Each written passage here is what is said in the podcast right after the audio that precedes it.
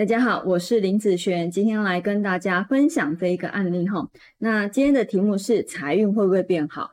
所以今天啊来看这个八字哈，在大运的一个状况，它的财运是不是我下一注会更好呢？哈，这个其实也是很多的人会想要来问的问题哦。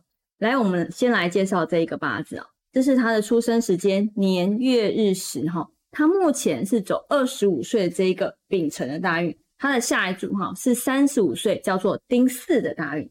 好，我们先来看看哦，他在丙辰目前的财运的状况。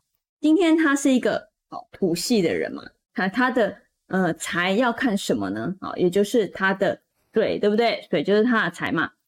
他的水在这个八字里面来说在哪里呢？啊，是不是在这边？啊，在这边嘛。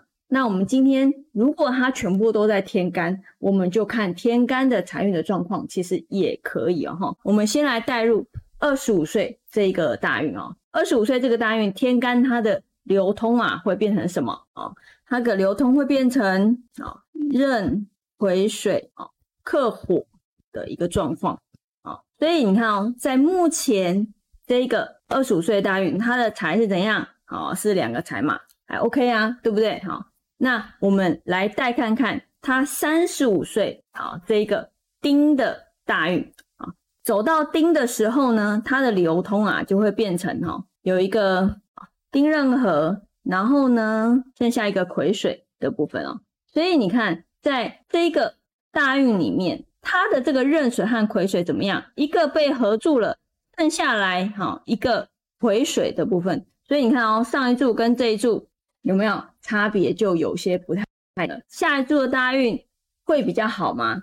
在我来看，好，在我来看，它下一柱变成了比上一柱还要差的一个财运的状况，因为它是属于多变少的部分。好多变少，在这个大运，其实啊，这一个丁巳大运，它的财运就会偏弱了。财运不好破财哦，对我来讲，嗯，它其实有分好坏的。好，它有分好坏，像这样子比较差的大运，很多人哦，他都会是属于那种还嗯留不住，好，或者是他花费会比较凶的状态。它不代表你赚不到钱哦，哦，它都是赚得到钱，只是说你这个财你怎么去使用它。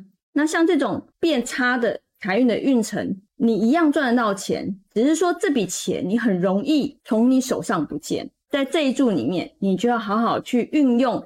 你的财该怎么去规划它？好，譬如说，可能有些人他就放在好长期的投资理财里面。那投资理财也有分啊，有的人可能是资产的部分，好房子；那有的人可能是就是长期投资，好这方面都是属于长期啦。好，一般比较稳定的会是譬如说像保险啊，或者是房子，好这样子的部分。好，所以就是看你怎么去让你的财赚进来之后。尽量减少啊，去花费它，甚至把它转换成资产的部分。你把你的钱转换成资产，只是用另外一种方式，好来去使用它。所以这个还是不是你的？是啊，好还是你的财啊？这个资产还是你的东西。好，所以很多人他在财运不好的时间，如果他把他的钱转换成资产的时候，其实这会是一个很不错的选择。